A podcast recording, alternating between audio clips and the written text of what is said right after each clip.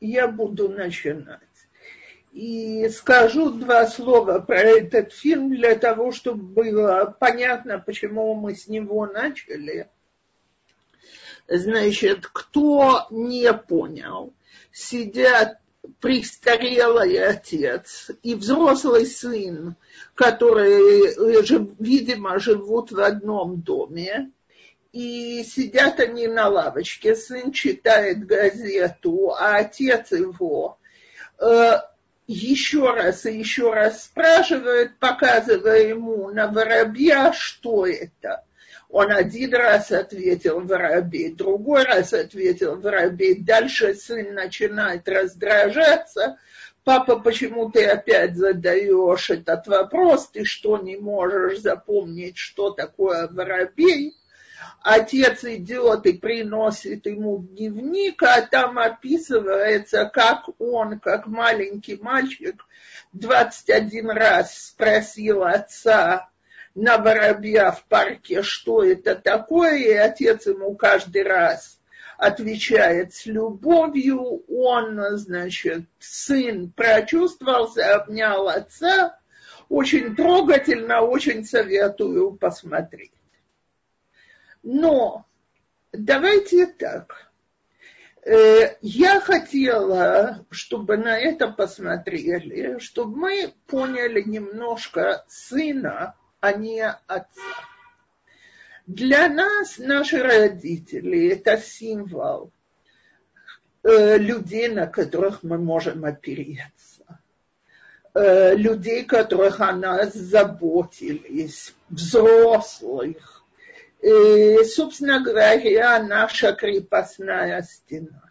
И вот когда роли меняются, то есть родители начинают действительно нуждаться в нас, а не мы в родителях, это очень-очень тяжело. Это тяжело принять душевно, с этим тяжело смириться, Э, вот этот вот вопль сына, папа, почему ты что, не можешь запомнить, что это воробей, почему ты меня спрашиваешь столько раз?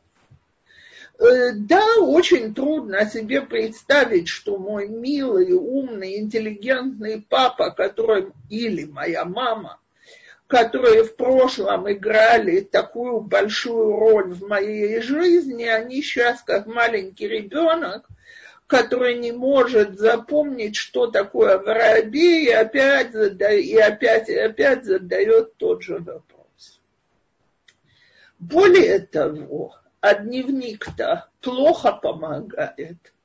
То есть э, есть знаменитая фраза, которой очень любят пользоваться, что вот это говорится всегда с таким урок, э, укором, что значит, один отец может растить 10 детей, а 10 детей не могут поухаживать за одним отцом.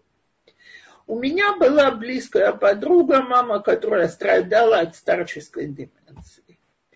И я помню, как она сказала. Она говорит, какое может быть сравнение?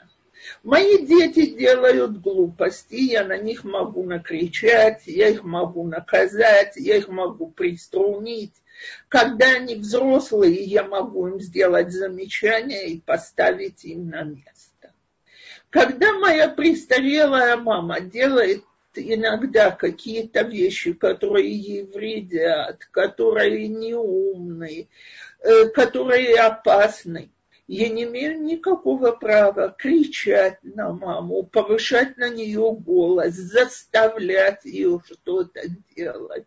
Это не то же самое, что ухаживать за десятью детьми. Поэтому давайте говорить о деменции Иногда она происходит действительно в очень высоком возрасте. Иногда все врачи говорят, что Альцгеймер сегодня очень помолодел, к сожалению. Я вам, как дочь женщины, у которой был тяжелейший Альцгеймер, который привел к полной стопроцентной физической инвалидности, а также к полному потере, к полной потере памяти, способности разговаривать в два последних года и так далее. Я хочу несколько, сказать несколько слов. Значит, во-первых, когда ты понимаешь, что родитель болен, это уже гораздо-гораздо легче. Дело в том, что болезнь это, а, это умирание мозговых клеток и целых районов в мозгу, преждевременное их старение и так далее, это не происходит за один день. То есть это не вчера была замечательная, умная женщина. Я про свою маму всегда говорю. Моя мама была королевой. Так? А это постепенный процесс. И когда он начинается, то мы обычно ужасно растеряны, потому что человек, которого мы привыкли видеть умным, э, человеком, который умеет принимать правильные решения, вести себя правильно, который нам всегда служил примером, вдруг может делать дикие глупости, делать вещи, которые ему самому опасны, очень резко за что, накричать за что-то и рассердиться на какие-то мелочи Мама была таким спокойным и терпеливым человеком по жизни. И вдруг вспышки гнева ни за что, ни про что. Э, уже не знаешь, как себя вести и что делать. И прошло много времени, пока мы поняли, что мама больна.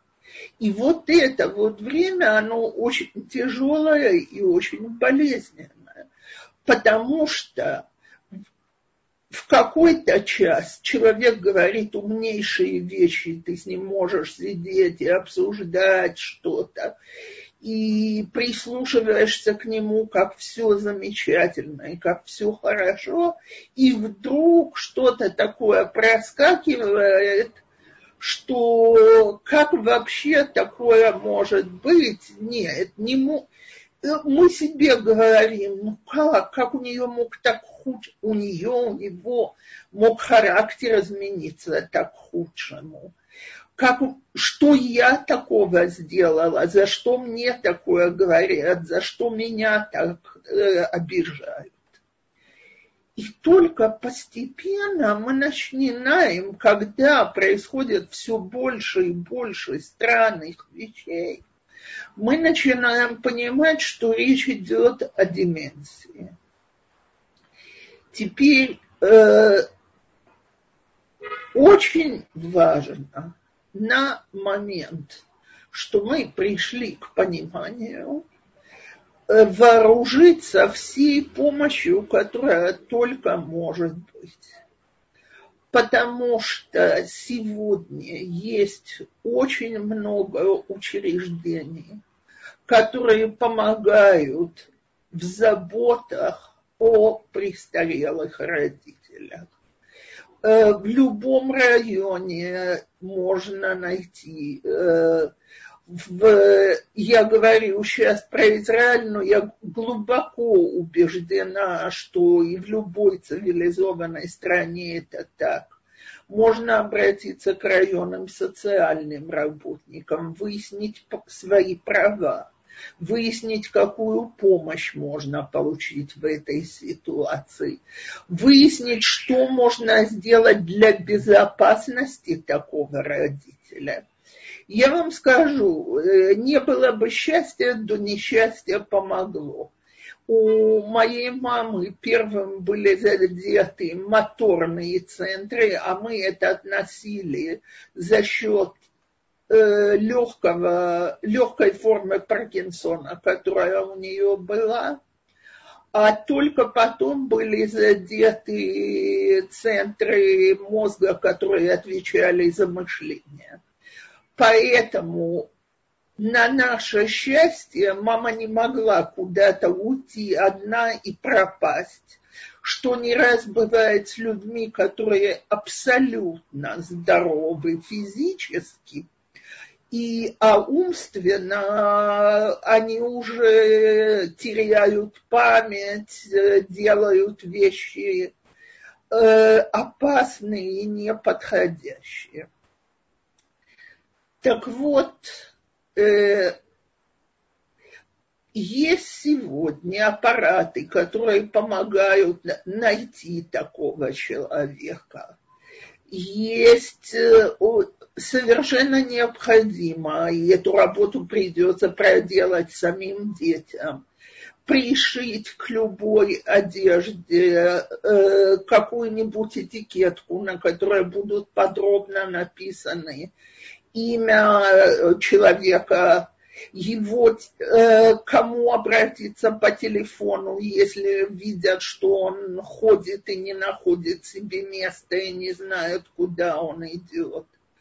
Э, сообщить какие-то основные данные и так далее.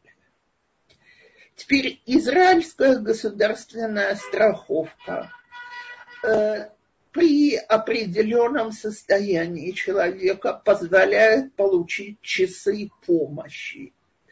Э, чем хуже состояние человека, тем больше часов помощи в течение суток мы можем получить.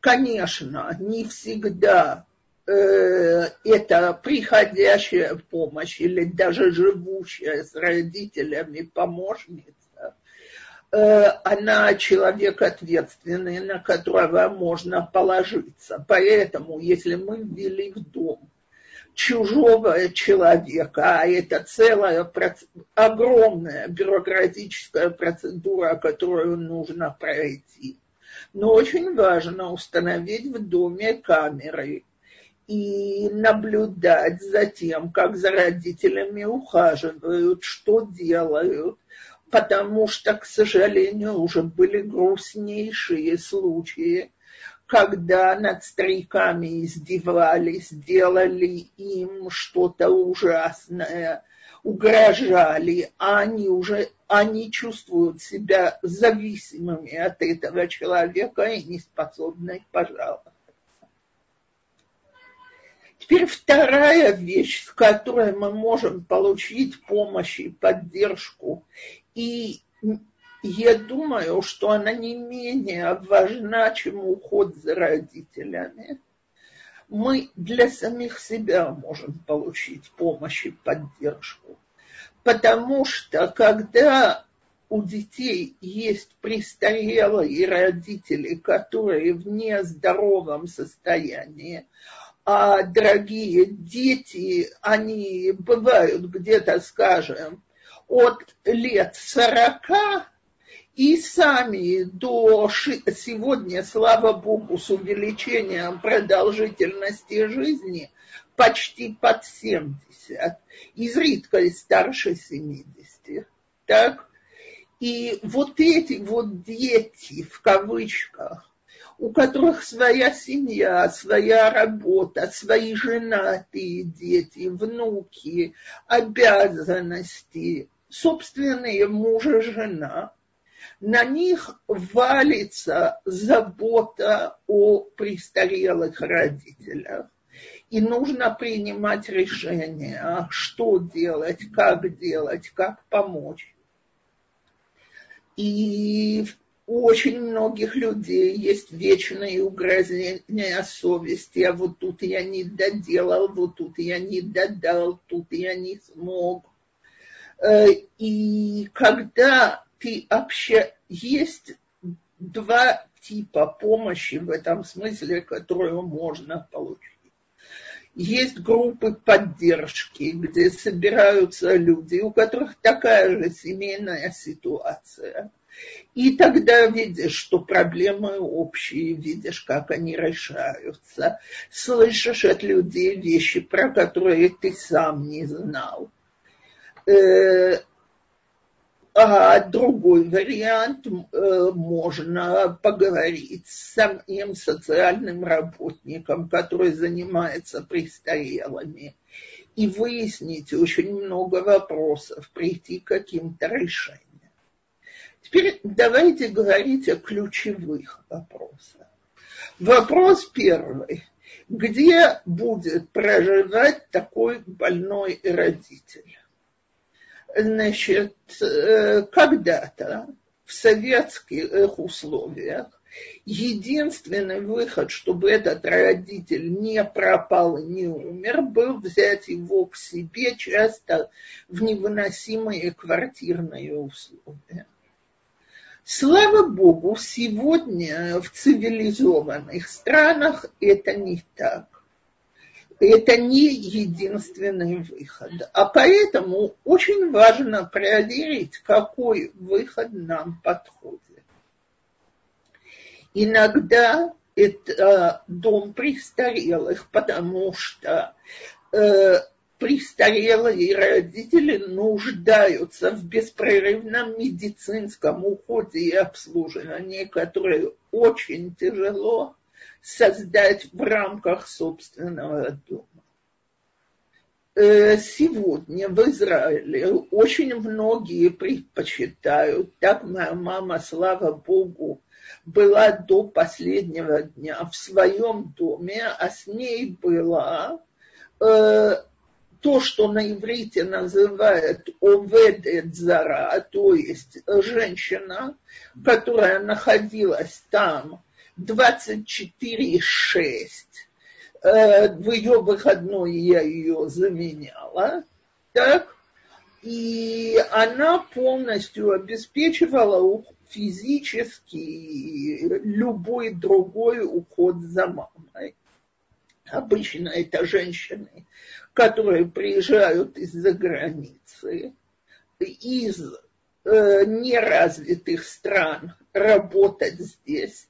Это колоссальный расход, но какую-то часть обеспечивает государственная страховка в Бетулах Луми а какую-то нужно проверить, особенно если мы не единственные дети. Может, у родителей есть какая-то страховка. Может, мы, как братья и сестры, можем поделиться между собой. У нас, слава богу, была отцовская пенсия из университета, которая покрывала этот расход почти полностью. Какую-то часть мы, четверо детей мы платили. Причем у нас была настолько замечательная работница, что мы предпочитали платить ей больше, чем были обязаны, лишь бы она не ушла. И если вам повезло, и человек, он очень подходящий, ваши родители к нему привязываются, то это стоит любой ценой. Иногда состояние человека такое, что его можно поселить возле нас, в том, что называют здесь ехидат диюр, пристроенной комнатке, квартире. Э, если мы хотим жить вместе с нашими мамами или папами, нужно взвесить и обязательно это обдумать и посоветоваться, как это повлияет на всю семейную жизнь. Я помню, как когда мама уже была в совершенно жутком состоянии, я разговаривала с социальным работником. И, значит, она мне говорит, ну, по крайней мере, ты себе сможешь сказать, что ты все сделала. Я расплакалась и говорю, вот именно это я себе не могу сказать, потому что, так сказать, переложила свои дочерние обязанности на человека за плату, а есть люди, которые себя полностью посвящают престарелым родителям. И я помню, как она мне сказала, и до меня дошло. Она мне говорит, а ты считаешь, что вот это слово полностью, оно правильно? Ты должна была за счет мужа, за счет работы, за счет своих детей, за счет своей жизни отказаться от всего. или должна была обеспечить маме наиболее хорошие для нее условия. И я согласна, я не думаю, что было бы правильным, чтобы я отказалась от всех своих остальных обязанностей во имя того, чтобы быть дочерью. И не думаю, что моя мама бы хотела, чтобы я это сделала. Но я действительно считаю, что если мы взяли работника, или же следующая опция – это дом престарелых. И тогда очень важно проверить, насколько там чисто, как часто купают, меняют все, как кормят, какой вкус у еды, как обращаются с этим престарелым человеком в этом доме престарелых необходимо постоянно навещать, постоянно проверять, постоянно следить за тем, что происходит. Э, очень трудно это все разбить на, так сказать, уложиться в такой короткий срок и обсудить все аспекты. Еще одна вещь, которая необыкновенно важна, это опекунство, медицинское, иногда и финансовое. Это делается через суд. И не рекомендую попадать в ситуацию, в которой я оказалась, когда мама нуждалась в операции, а мне пришлось мчаться в суд, чтобы по факсу послали опекунство, что я имею право подписать что она может пройти операцию. Надо сделать такие вещи заранее, как это не, не хочется делать.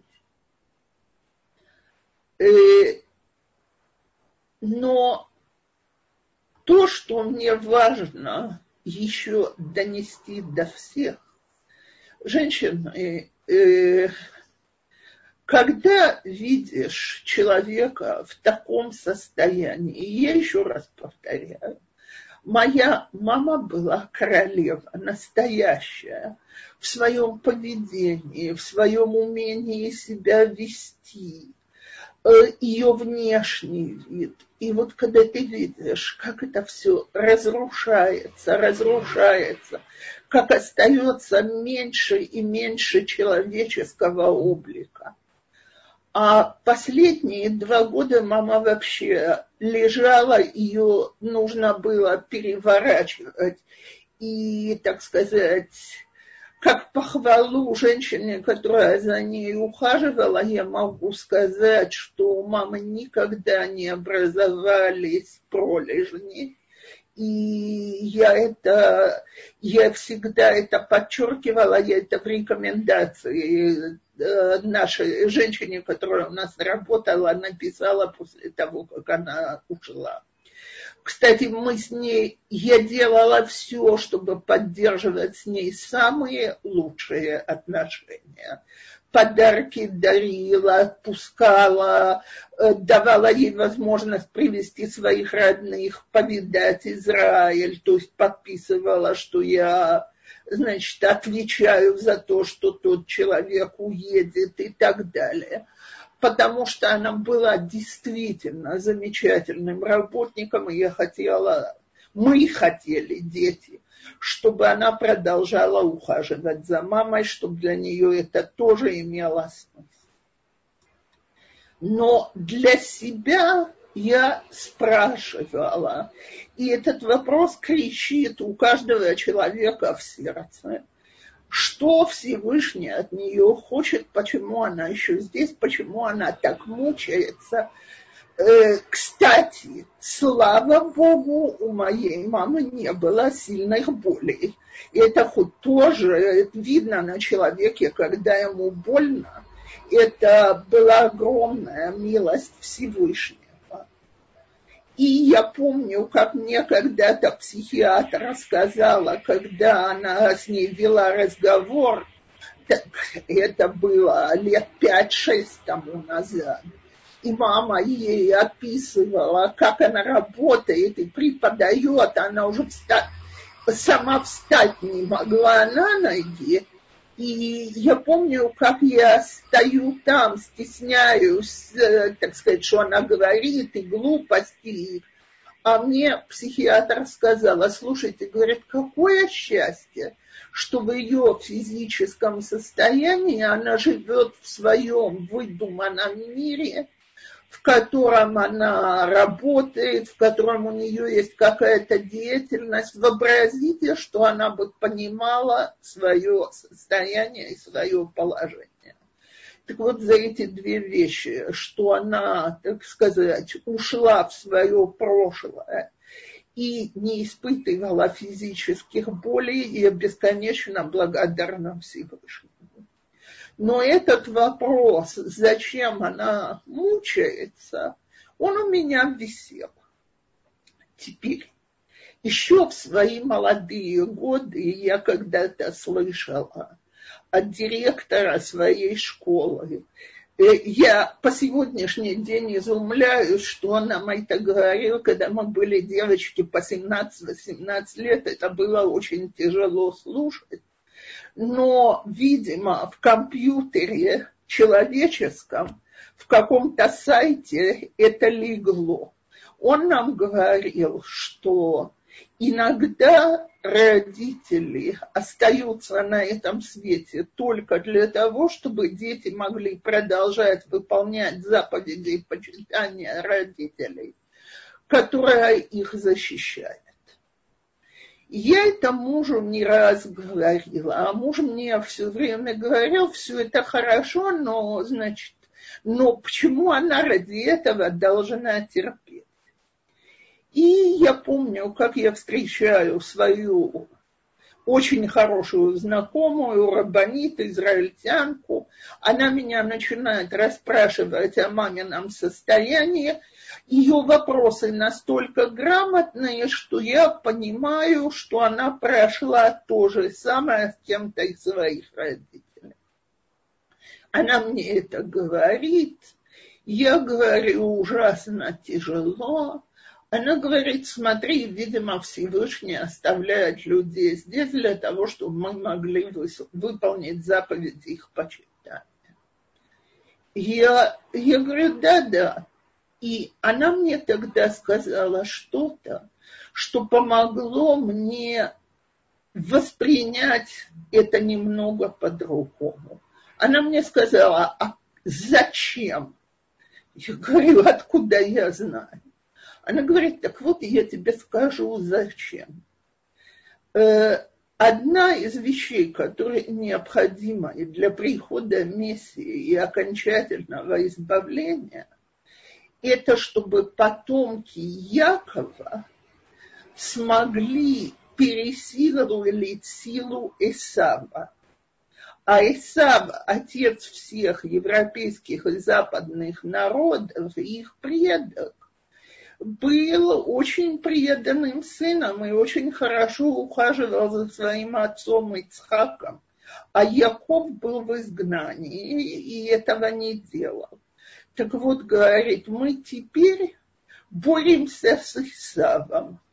И это духовный смысл того, что мы делаем. Мы не только о родителях заботимся, мы приближаем окончательное избавление всего мира и приход Мессии. И как человек верующий, мне это сделало что-то на сердце то я тут остановлюсь, я уже вышла за свои временные рамки и перейдем к вашим вопросам.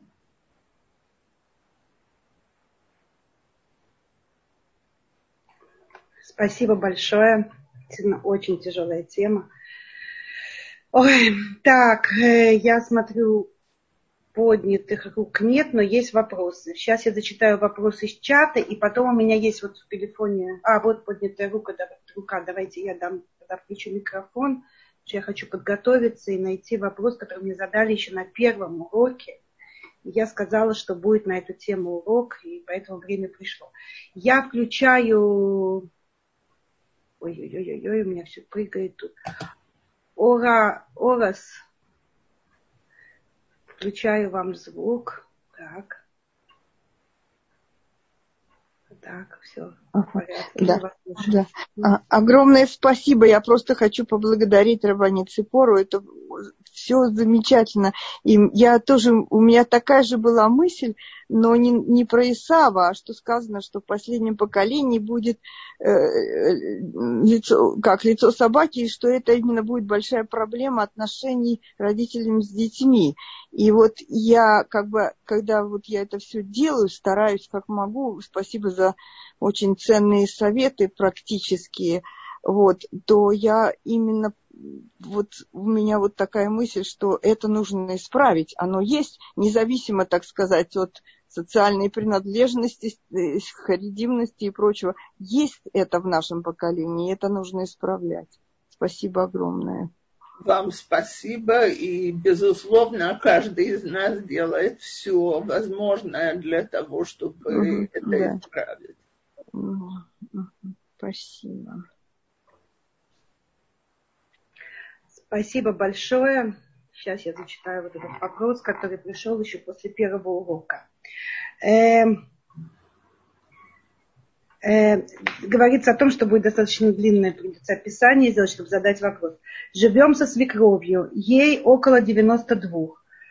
Э, деменция, перелом шейки бедра, страдания, не хочет ходить с ходулями, падает, ловим, поднимаем, и вот стоит у входной двери, стучит, рыдает, ее ждет мама дома. А мы... Или срочно надо к брату, около 30 лет живет в Австралии. Так вот, как уговорить? Можно говорить правду или сочинять небылицы. Сейчас подойдем, да-да-да, скоро полетим. Это коротко. Ну, это коротко такой вот вопрос. Э, дальше еще тут же у нее, вот у этого автора вопроса, вопрос, э, и как, еще как реагировать на сквернословие. Окей. Первая часть. Э, смотрите, надо посмотреть, что больше успокаивает иногда помогает вернуть человека в действительность. То есть моя мама все рвалась к ней домой, а дом был дом ее детства. Э, даже не дом, в котором она жила с моим отцом, она была у себя дома, все просилась к своим родителям. Первое время, когда я ей говорила, мама, дедушки и бабушки уже нет в живых, уже нельзя к ним попасть, она расстраивалась, но как-то успокаивалась. А потом мы ее уже даже не расстраивали, а, как вы говорите, обещали, что вот-вот они придут, они скоро увидятся. Человек успокаивался, да ел, пил, ложился отдыхать, это будет через несколько часов постепенно забывалось. А так как через несколько часов это все может опять повториться, значит опять рассказывали то же самое.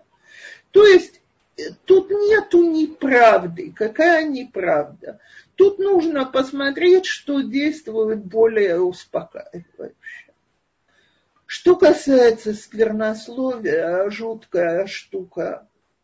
Причем я хочу сказать что-то. И стоит самим об этом задуматься в нашем возрасте, потому что старость и деменция, собственно говоря, показывают человека, каким он есть.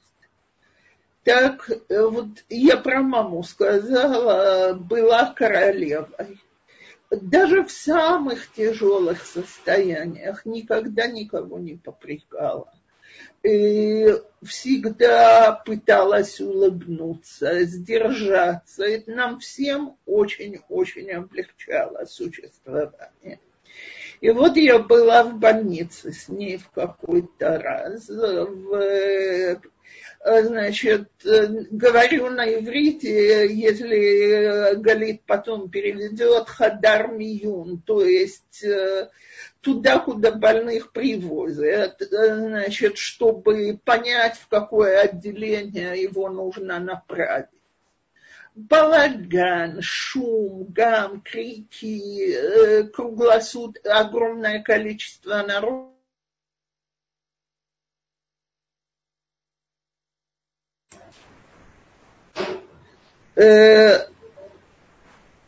беспрерывно пожилая женщина, престарелая женщина, последними словами обзывала женщину, которая за ней ухаживала. И я утром говорю другой женщине, которая там отсидела всю ночь, я говорю, боже, как эта работница ее выдерживает.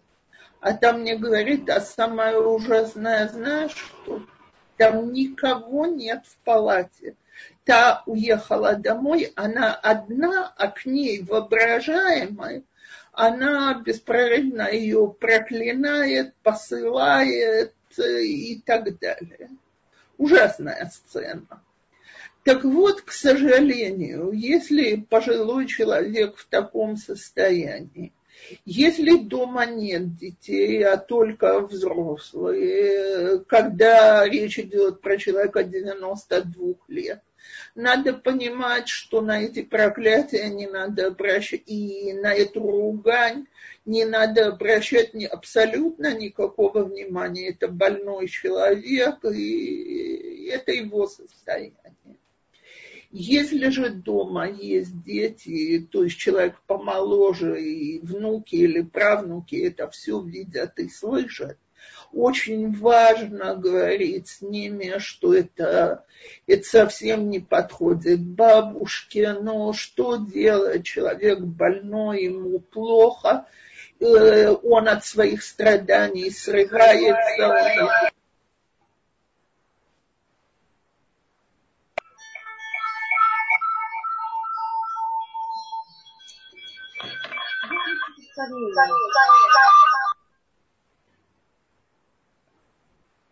Окей. У меня сломался... Да, женщины.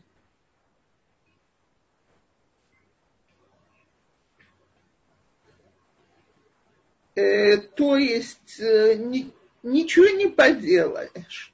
Теперь я хотела сказать пару слов еще об одном состоянии, при котором необходимо просто э, подумать, может ли престарелый родитель жить с нами в доме. Э, я извиняюсь, но э, особенно у мужчин очень часто бывают неприличные жесты, или, скажем, человек пытается напасть на женщину, трогать ее, если это девочки, внучки, это может быть очень тяжело и неприятно. Если состояние человека такое, очень важно проверить, можно ли его вообще держать дома, и нужно ли, если он в доме престарелых, чтобы его дети навещали.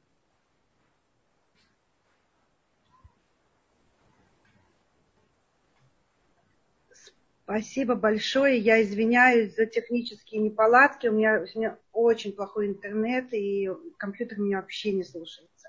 Я, у меня есть вопросы в чате, но я пока включу микрофон. Э, человек, который под именем Давид Кац, я вам включаю микрофон. Угу. Большое спасибо, Рабанит Скоро, здравствуйте. Огромное спасибо за эту тему. Тема очень непростая, очень тяжелая и очень для меня актуальная. Я буквально сидела, плакала, пока вы говорили. А у меня ситуация такая. Мои родители живут в Нью-Йорке, я живу в Израиле. А у моего папы деменция уже лет пять, и все ухудшается и ухудшается. А есть помощь, то есть у них есть э, женщина, которая приходит. Но очень многое на маме. И, естественно, психологически все это тоже на маме. Вот, и не знаешь, как помочь. То есть ей действительно реально очень тяжело. Я, конечно, звоню, мы разговариваем, а, каждую неделю обязательно разговариваем. Вот, и она тоже не очень в хорошей физической форме, то есть она не, не может выходить из дома, то есть она закрыта вот в этой вот обстановке, в этом сумасшедшем доме небольшом. Вот, и мы говорили какое-то время, все родственники фактически, в один голос пытались убедить маму, что пора, в общем, папу куда-то, может быть, определить э, в какое-то заведение а мама ни за что не хотела. Ни за что, ни в коем случае, никак не хотела даже об этом слышать. Вот. Э, а сейчас есть ощущение, что она дошла до такой точки, когда она уже, ну вот правда, больше ну, вообще не может, вообще не справляется. С другой стороны, ситуация с короной сейчас в Нью-Йорке очень тяжелая. И, как она сама говорит, что все вот эти дома престарелых, они вот как ловушки такие. То есть там все просто умирают. Вот, и она, конечно, ни за что не хочет э, его сейчас отдавать, в, этом смысле тем более. Вот, и не знаешь, как помочь, такое ощущение, что ситуация просто безвыходная. К сожалению, это действительно ужасно тяжело. Во-первых, ужасно тяжело уговорить одного супруга отправить второго в дом престарелых. Во-вторых, корона – это вообще ситуация, когда все ненормально, и это тоже. Но как раз в Нью-Йорке уже говорят, что становится лучше, что большинство переболели уже и, возможно, имеет смысл попробовать поговорить с мамой, чтобы согласилась на визит социального работника какого-либо, хорошего еврейского дома престарелых, чтобы та честно ей сказала, считает ли она, что это еще ловушка, или там уже кто, извиняюсь за жестокость, кто умер, умер, а кто выжил, уже переболел и уже, э, уже не заразен.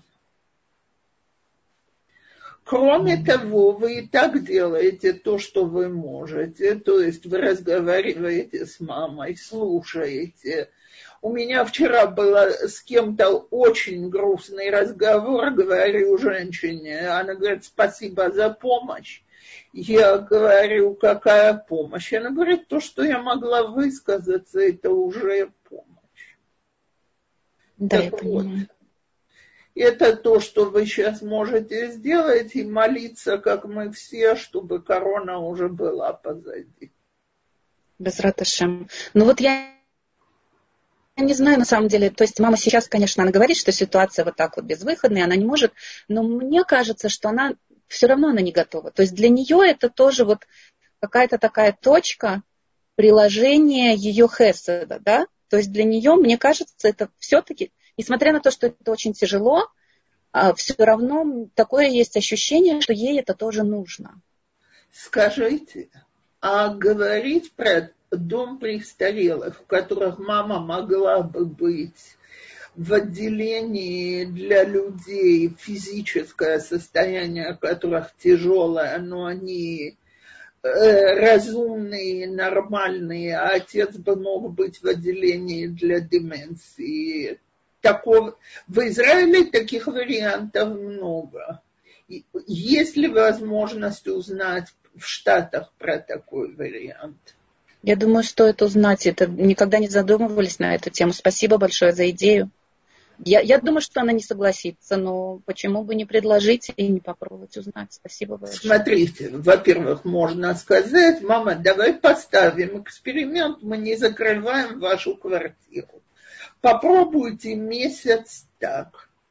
Ты сможешь быть с папой в течение э, многих часов в день но сможешь спокойно спать, кто-то будет делать физическую работу. Если ты будешь недовольна, можно вернуться к себе потом. Угу.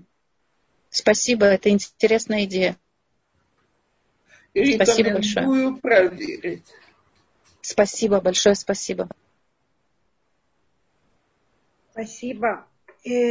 Ну, из-за того, что у меня было, выпал интернет и отключился интернет, и у меня не было эфира, у меня пропали все вопросы в чате. Поэтому либо поднимите руку и спросите, я вам включу микрофон, либо еще раз мне напишите. Потому если я не зачитала ваш вопрос, значит, я его сейчас зачитать уже не смогу, у меня он пропал. Я включаю руку Лея и Руда. Э, говорите, пожалуйста, я вам. Да, включаю. здравствуйте, слышно? Алло. Да, да, да. Э, здравствуйте, я доктор, я работаю, я гериатр, я работаю с такими людьми, о которых вы сейчас говорите. У меня вопрос такой. Часто люди, которые сталкиваются с этой проблемой, которые, допустим, сталкиваются впервые, есть разные, как вы сказали, течения деменции. Есть волнообразные, как синусоида, есть как под наклоном быстрым, есть как под наклоном медленным. То есть течение индивидуальные и разные. Бывает довольно быстрое течение. Как объяснить родственникам, как донести до них, что это болезнь, что с этим как бы надо жить, и они поступают, в общем-то, верно, принимают какие-то верные решения. Но иногда мы, мы чувствуем больше негатива именно от родственников, которые не понимают, не в теме абсолютно. Как донести до них, как, с чего как бы... Иногда, да, я ну, много уже беседовал, но каждый раз, каждый раз как в первый класс, как говорится. Спасибо. Смотрите, я думаю, что оно каждый раз как в первый класс, потому что принять эту жестокую действительность человек, который с этим не сталкивался, ужасно сложно. Я помню, как я вела с мамой войны по поводу того, что она лекарства не берет Э, по поводу того, что она не ходит, у нее был этот э, браслет для безопасности, она на каждом шагу спотыкалась, если бы упала, и она же могла тогда, мы поставили этот аппарат, по которому она может кого-то срочно вызвать. А она его не хотела носить и так далее. И я помню, как я ошарашена была, когда я врачу говорю, вот опять не брала лекарства от давления, а она мне, и посмотрите, какое у нее давление, мама меня вызвала к себе, очень плохо себя чувствовала. А врач поворачивается и мне тихо говорит, скажите, с кем вы спорите? Вы что, не видите, что у нее деменция? И вы знаете, как холодная вода. Я нет, не видела, не представляла. Это первый раз, что кто-то это слово сказал. Так вот, я думаю, что каждой семье, каждому человеку нужно какое-то время, чтобы понять всю эту ситуацию, переварить, примириться, а не отрицать ее.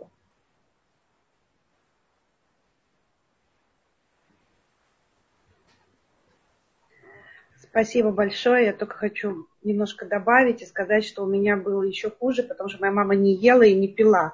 И я совершенно этого не понимала. Я не понимала, что ее надо кормить с ложки и поить. И мы, и мы заканчивали скорой помощью с обезвоживанием. И пока до меня это дошло, это было, то есть заняло очень достаточно много времени. Вот. И я даю, включаю микрофон Ори, которая уже была в эфире, она мне задала вопрос, я ей включаю микрофон, чтобы она ответила. И еще, Ора, я вам включила микрофон, э, но пока я хочу сказать, что был очень большой вопрос и глубокий, и важный, но он у меня, к сожалению, пропал. Перекопируйте его, пожалуйста, и перешлите мне еще раз. Он очень важный. Извините, что у меня все пропало. Да. Ну, я, я не знаю, это медицинский, наверное, вопрос, э, но мне кажется, он важный, насколько, если известно, что у детей глубокая связь с родителями и э, тоже с мужем. В общем, такая. Как влияет контакт и время, проведенное с больным человеком, на собственное психическое состояние? Я не знаю с медицинской точки зрения. Я знаю с практической точки зрения. Хочу сказать следующее. Э, несомненно, каждый раз, чем больше ты находишься с таким человеком, тем сильнее ты сам рискуешь погрузиться в депрессию. Это ужасно грустно. Я не говорю депрессию как э, болезнь, я говорю про депрессивное состояние это ужасно плохо, это ужасно грустно, но ты сам возвращаешься от визитов или от занятия человеком в таком состоянии, грустный, взвинченный, злой, расстроенный. И я просто помню себя, вот я приходила, вы, на мое счастье, вы видите меня примерно до плеч а я совсем не худенькая дама и должна довольно строго следить за диетой. Я являлась и начинала жевать какой-нибудь джанк-фуд, там пачку чипса огромную, еще что-то. При этом пытаюсь что-то читать, чтобы как-то мозги чем-то занять. Ничего не получается. Муж говорит хоть слово, Э, получает, э, э, получает по мозгам, иначе не скажешь. Значит, причем он меня понимал, он уходил в стороночку, пока я в один прекрасный, для меня день был прекрасный, сказала себе все, хватит, так дальше нельзя, ты убиваешь себя, убиваешь его. Э, я скажу, что я сделала, а каждый рекомендую сделать что-то на свой вкус. Позвонила двум внучкам в одной семье, подросткам, и говорю, девочки, вы готовы по четвергам, это был день, когда я подменяла, значит, вечером со мной в бассейн ходить. Я буду платить за этот бассейн. Ну, слушайте, если вам семья там не богатая, если вам дарят бассейн раз в неделю, вы захотите или нет? С тех пор я не успевала приехать домой, уже звонок. Ну, бабушка, мы сегодня идем в бассейн, правда? Теперь у бабушки выхода нет, сама же напросилась. Бабушка идет в бассейн, а из бассейна, поплавав, занявшись физической деятельностью и побыв в компании внучки-подростка, я уже возвращалась в человеческом состоянии, я уже не кусалась, я уже могла к шабату готовиться и так далее. И я думаю, что совершенно необходимо найти, как себя саму за волосы, как барон Мюнхгаузен из этого болота вытаскивать. Спасибо. Спасибо.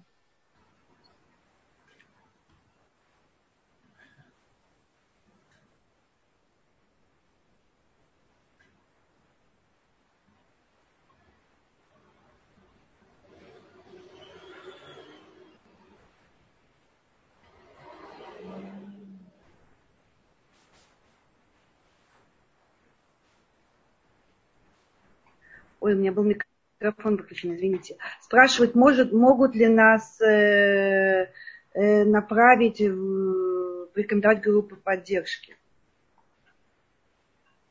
И я думаю, что нужно каждому по месту проживания обратиться к социальному работнику и попросить направить такую, в такую группу почти в каждом квартале есть то, что называется Минхела и Ташхуна на иврите, это управление кварталом. Там организовывается всякая культурная помощь, и там, так как сегодня слава богу, количество стариков в населении гораздо выше, есть отделение, которое ответственно за уход за престарелыми на домах. И в этом отделении можно посоветоваться, где, там, где вы проживаете, есть действующая группа поддержки, и созвониться, и обратиться туда. Спасибо. И я хочу тоже вот воспользоваться и сказать, что поскольку я человек, который пережил это, и действительно, ну, действительно через все это прошел, моя семья, и я, поэтому если у вас есть вопросы и нужна поддержка, вы можете ко мне всегда обратиться. Я с удовольствием вам помогу, если смогу. Вот, и включаю микрофон Ларисе. Лариса, я вам включаю микрофон. Здравствуйте. А, скажите, пожалуйста, мне это очень э, тоже болезненная тема. У меня мама болеет уже более 10 лет Паркинсоном. Э, у нее перелом шейки бедра дважды. Э, мы э, живем в разных городах, я в Днепре, мама в Одессе. Мы наняли женщин, которые с ней живут, которые за ней ухаживают. И мы с ней каждый день созваниваемся, приезжаем, приходят внуки к ней, ее подбадриваем но она иногда уходит в себя. Как можно ее стряхнуть? То есть она уходит в себя и не хочет ничего, не ходить. Э, у нее подавленное настроение. Как можно вот морально ее встряхнуть, э, в кавычках встряхнуть, да, чтобы у нее появилась опять ну, вот, смысл жизни, радость какая-то. Вот что можно, как может быть словом или какими-то действиями сделать что-то. Спасибо. И скажи, я, скажите, я правильно услышала? Мама в Одессе? Да, да. Я не знаю, что есть в Одессе. В Израиле есть очень хорошие дневные центры для людей в таком состоянии попробуйте узнать, может и Одесса все-таки продвинутый город, есть что-то такое. При, у нас здесь приезжает машина, на инвалидном кресле человека берут, привозят, они там э, находятся в компании людей своего возраста. Есть какие-то физические упражнения для них, которые дома человек откажется делать, а в таком центре делает, потому что это на людях. Их как-то пытаются развлечь, делать какие-то Э, я знаю, какие-то подделки, какие-то уроки, из которых они э, часть понимают, а часть нет, но все-таки со всеми. Люди обедают, там это стоит какие-то деньги здесь, в Израиле, но оно того стоит для людей, которых еще можно сдвинуть с места. Вопрос, или есть что-то подобное в Одессе? Есть а, да. да.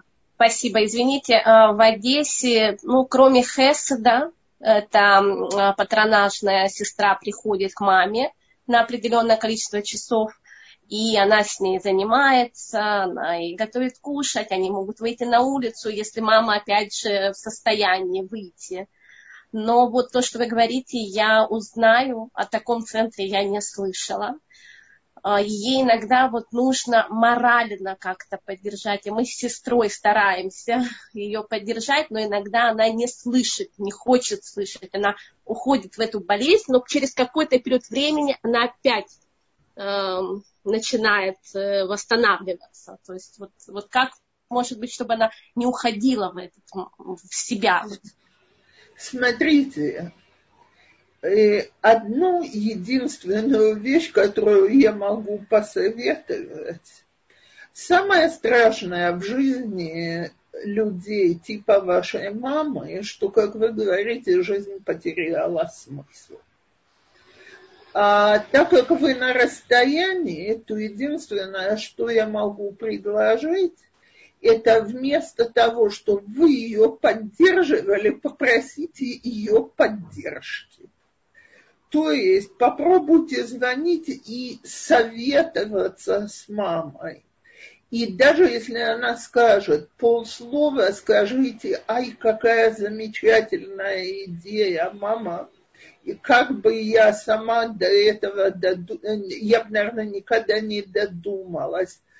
Я помню, что вся, я последние годы, что мама еще была так на границе, мы все время ей старались показать, сколько она делает для нас, как нам это важно, ее забота, как мы это ценим. Спасибо вам большое. Спасибо. Спасибо. Э, я все же хочу задать вопрос, который был э, написан. Я его сейчас вспомнила. Я не знаю, смогу ли я его полностью передать, у меня его сейчас нету, но тем не менее, мне кажется, вопрос очень важный. Значит, вопрос такой, что у автора вопроса э, есть бабушка, которая сейчас находится в доме, я не знаю, где она находится, она, в общем, у нее деменция. И, и у нее с ней очень достаточно теплые отношения, и она э, старается ей звонить, ее поддерживать и быть с ней на связи. А у мамы, э, дочки вот э, этой бабушки как раз очень плохие отношения. И она, э, э, мало того, что у нее плохие отношения, она очень обижается на дочку за то, что она с бабушкой поддерживает отношения. И у нее, насколько я помню, был первый вопрос, это вот отношения с мамой, как быть.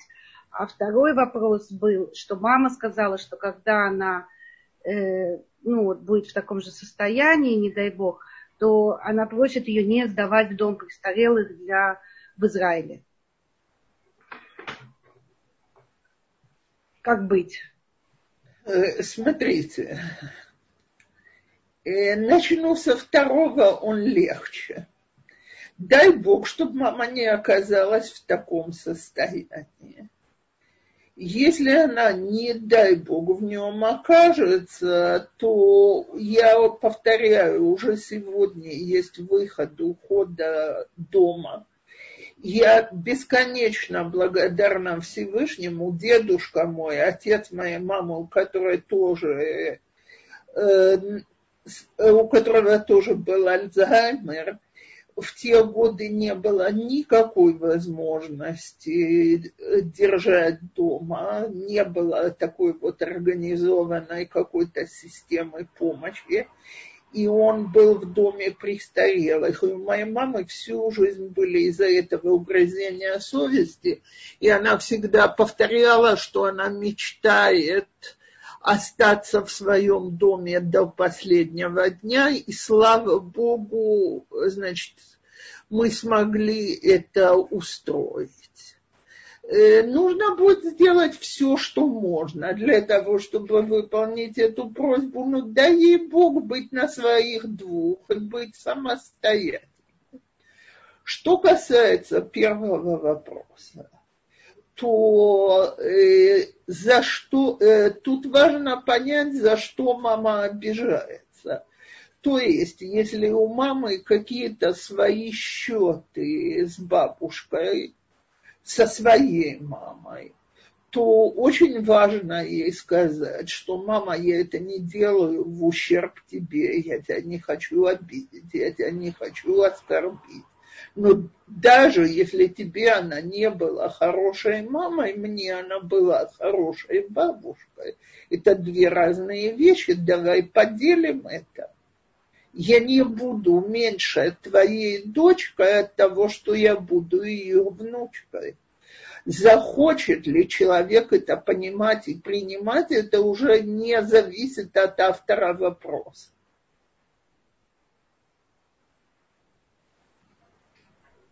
Спасибо. Сейчас я зачитываю туда вопрос э, из форума. Э, на моих руках престарелый родитель. В, видите, в, сидень, э, в инвалидной коляске. За время карантина накопился страх выходить с папой на улицу, гулять. Половина людей без масок. Страх за него и за себя. Хоть я большой оптимист. Сейчас психологически тяжеловато. Смотрите, действительно ужасно страшно.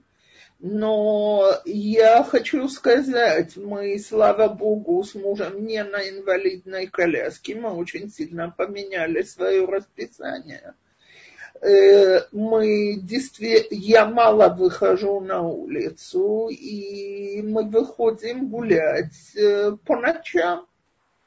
Э, в 11-12 часов вечера на улице уже гораздо меньше народу старики обычно нужны. Я не знаю, или автор вопроса может себе это с точки зрения своей работы, своей жизни позволить, но, скажем, либо утром с 6.37 до 7.30 вполне можно. На улице еще не так много народу. И точно так же в, э, в, в начальные ночные часы с 11 до 12 э, нету толпы.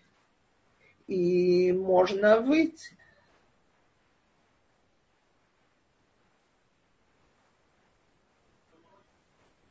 Спасибо. И я хотела вас попросить немножко сказать про ситуацию, вот вы нам все, весь наш урок сегодня был посвящен уже такой критической ситуации, когда уже ну, нет сомнений в том, что человек болен, и понятно, что он требует специального ухода.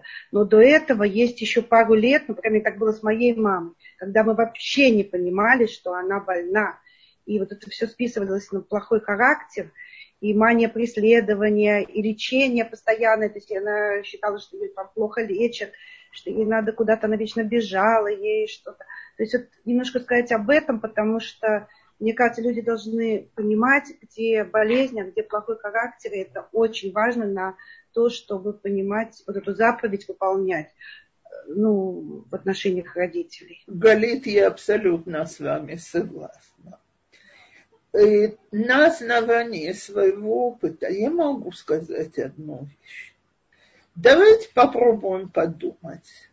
Если я знаю, что человек всю жизнь страдал от мании преследования, так все вокруг были плохие, все делали ему на зло, либо у него некие психические отклонения, либо он такой человек по характеру, все вокруг плохие, все его преследуют. Понятно, что к старости это ухудшается, это очень тяжело терпеть, но это характер. Ну, или, опять-таки, повторяю, иногда это душевное заболевание, которое длится долгие годы. Но если человек был абсолютно нормальный, сдержанный, приятный в общении, с ним вместе было хорошо, и вдруг ни с того ни с сего приступы гнева, какие-то обвинения, причем обвинения чаще всего странные и нелепые. Э, это тревожный звонок. И в этом случае, если вдруг я вижу, что характер моих родителей и родителя начинает резко меняться, и человек делает пусть даже резко не скажу, как здесь уже было сказано, иногда это волнообразно. Но, скажем, человек, который себя ведет обычно, спокойно, сдержанно, вдруг у него появляются всякие вспышки, обвинения, время от времени сперва. А потом, когда вспышка прошла, через день, через два человек опять спокойный и приятный, вот это вот тревожный звонок. И очень стоит обратиться к специалисту, к психиатру, гериатру.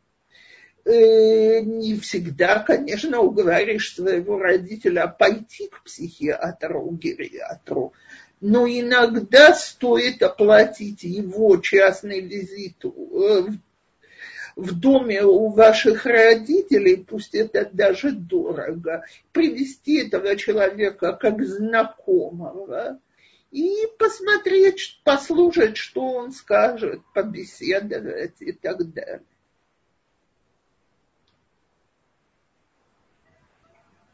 Спасибо. А если я сама чувствую, что у меня есть ну, чувство, как вы сказали в начале преследования, что мне кажется, что все против меня, если чувствуешь это, как, что делать самому?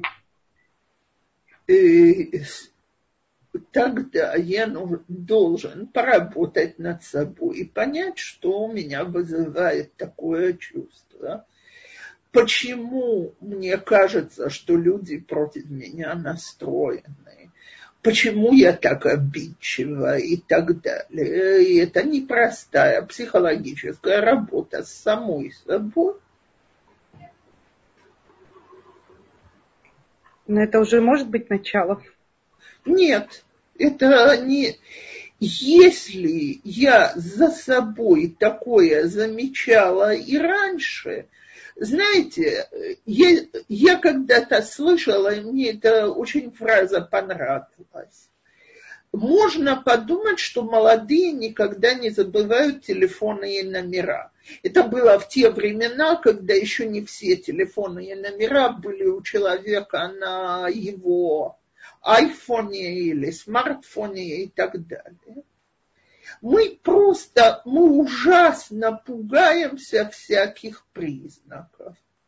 А не каждая забывчивость и не каждая вещь, за которой мы вспылили или мы обиделись, говорит о том, что у меня уже начинает развиваться деменция. И если окружающая среда, меня не находят странно, и мне постоянно не говорят, ну ты чего такая, то, видимо, со мной все в порядке. Уже говорят. Уже Ладно. говорят, тогда нужно посоветоваться с врачом, что у меня вызывает, почему я более переутомленная, раздраженная, раздражительная и так далее. И очень часто причины гораздо более прозаические, чем начало Альцгеймера, не дай бог. А, например, просто недостаточно сплю, недостаточно питательно ем, не умею поставить свои границы и так далее. Спасибо. Вопрос. Моя мама теряет зрение. Как ей помочь? Она в депрессии, много плачет. Походы к врачам еще больше расстраивается. расстраивают. Она живет э, в хостеле. Переезжать не хочет категорически. Как ей помочь? Э, я, насколько мне известно, очень много такого рода болезней зрения сегодня операбельны узнать все существующие возможности, потому что действительно потерять зрение или даже его сильное ослабление – это ужасно.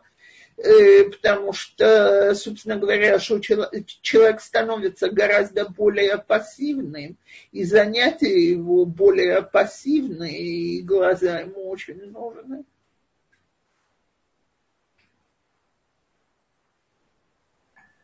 Спасибо большое. Мы на сегодня заканчиваем. Я вот послала свой номер телефона, пожалуйста, можете мне писать, звоните, и все вопросы, какие у нас будут, задавайте. Э, Рабанит Цепора, огромное спасибо за столь откровенный, тяжелый и ну, очень важный урок для нас всех. И огромное спасибо всем, кто задавал вопросы. Вот пишут большое спасибо. Вам желаю крепкого здоровья. И мне тут тоже спасибо перепало. Вот. И я хочу поблагодарить всех, кто задавал вопросы. И спасибо, потому что ваши вопросы, они действительно помогают и другим людям тоже, кто сейчас в этой ситуации, у кого, может быть, не хватило силы или возможности задать вопросы. И огромное спасибо всем-всем слушателям. И всем, кто будет слушать записи, потому что я очень рада, что люди слушают этот урок. Я еще раз напоминаю, что я его организовала и попросила Рабанит его посвятить поднятию души моей мамы, Ривы Бат Гиевш. Вот. Рабанит Цепова, спасибо большое. Галит, огромное спасибо вам за организацию, за заботу, за проведение этих уроков. Спасибо всем слушателям. И я сейчас секунду займусь саморекламой. Э, сразу после тыша, до Тыша Баав есть довольно определенная программа, чем мы по вторникам занимаемся. Э, наши слушатели ее получат. Но сразу после Тыша Баав мы начинаем серию из нескольких уроков «Семья и корона и каникулы».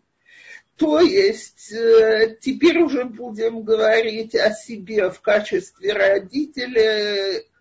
И дети, которые у нас на голове сейчас, и вторые каникулы в этом году, с которыми совершенно непонятно, или они действительно закончатся 1 сентября, и связь с престарелыми родителями в этот этап и так далее – то есть, вот как я сейчас сказала, семья, каникулы, корона, и, видимо, этот урок будет в то же самое время, что была вот эта наша серия. Меня просто попросили из Толдот и Шурун объявить об этом уже сейчас, для того, чтобы передали знакомым, друзьям и так далее. Спасибо большое, потому что действительно очень важно, что тема очень-очень важное и очень, опять-таки, кто лучше, чем Рабанит Цикора, нам это может рассказать и помочь. Наверное, есть еще, но... Нет, во-первых, вам доверяют, и вас вот тоже говорят спасибо большое. Теперь, знаете, еще я хотела тоже воспользоваться нашей аудиторией, наших тут 70 человек, и, и сделать рекламу э, урока э, Леи Хмельницкой, педагога, начинается это следующую среду. Я буду вести эти уроки. Это с моей просьбы. Опять-таки, это цикл лекций, который очень поможет всем родителям, я вас уверяю. Расскажите всем вашим подругам, всем, у кого есть дети, подключайтесь и слушайте. Самые актуальные темы будут подниматься. Поведение детей, мы обсудим, что такое вообще воспитание, что мы в это вкладываем, что мы ожидаем и так далее. То есть я сейчас даже вам не перечислю, потому что тем много и очень-очень актуально. И вот Рабанит знает лично Лею Хмельницкую, поэтому... Да, очень хороший специалист будет вести эти уроки. Спасибо. Спасибо, спокойной ночи. И следующий урок, опять-таки, очень интерактивный. Мы будем э, вопросы, ответы. Вот, так что спасибо. Кстати, я буду, я отвечаю экспромтом, но, как говорил один знаменитый артист, самый лучший экспромт – это такой, который за два дня заранее подготовлен. Поэтому, если пошлют э, Галит вопросы, и я смогу как-то по ним заранее подготовиться, я думаю, что это будет на пользу всем. Ага, спасибо. И э, спрашивают, когда следующий урок, следующий урок, следующий вторник. Вот, это будет урок интерактивный, ответами на вопросы. Поэтому, пожалуйста, можете, да, заранее мне прислать вопросы. Спасибо большое, спокойной ночи. Всем всего хорошего, и чтобы Всевышний нам всем дал много сил делать то, что мы должны делать. Э, мицват кибуд горим, мицва, которая охраняет и защищает. Пусть она будет для нас всех защитой в это непростое время. Уже для вас всех защита. Я, к сожалению, уже эту мецву выполнять могу только в честь моих родителей, в их память и так далее.